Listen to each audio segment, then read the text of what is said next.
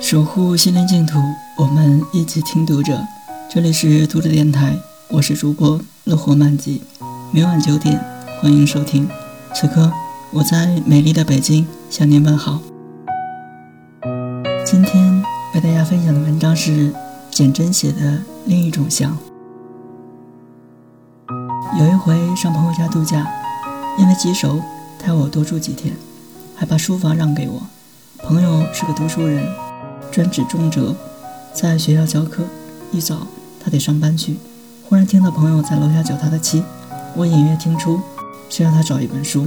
他进了书房，眼睛急匆匆地扫视，又出门问放哪里了。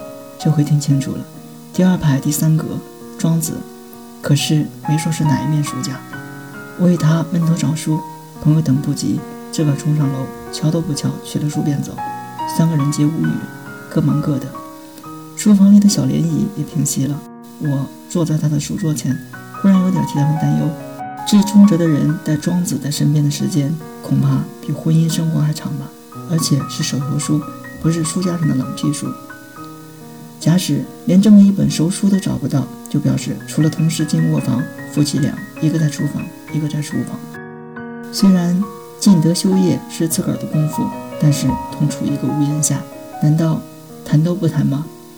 如果想谈的时候，一个兴致勃勃，一个死鸭子听雷，一个热腾腾，一个猛然打鼾，大概也就难以为继吧。当然，饱学的人不一定想娶饱学的老婆，找个好女人，把家治理好。心满意足的也大有人在。做学问的女人不一定想嫁做学问的丈夫，只要两人情投意合，照样过安安稳稳的生活。说起来，书香不是决定婚姻生活圆满与否的关键。难怪大部分的家庭书房都有一个人独占，另一个人不是书少的可怜，就是连一本书都没有。有没有一种香比饭香、菜香、花香更持久不变呢？这种香。既能使生活循环代谢，又能帮助个人尽德修业，我不确定。不过我相信，有了这种香，当别人问起你的另一半最近在看什么书的时候，你不会说我不知道。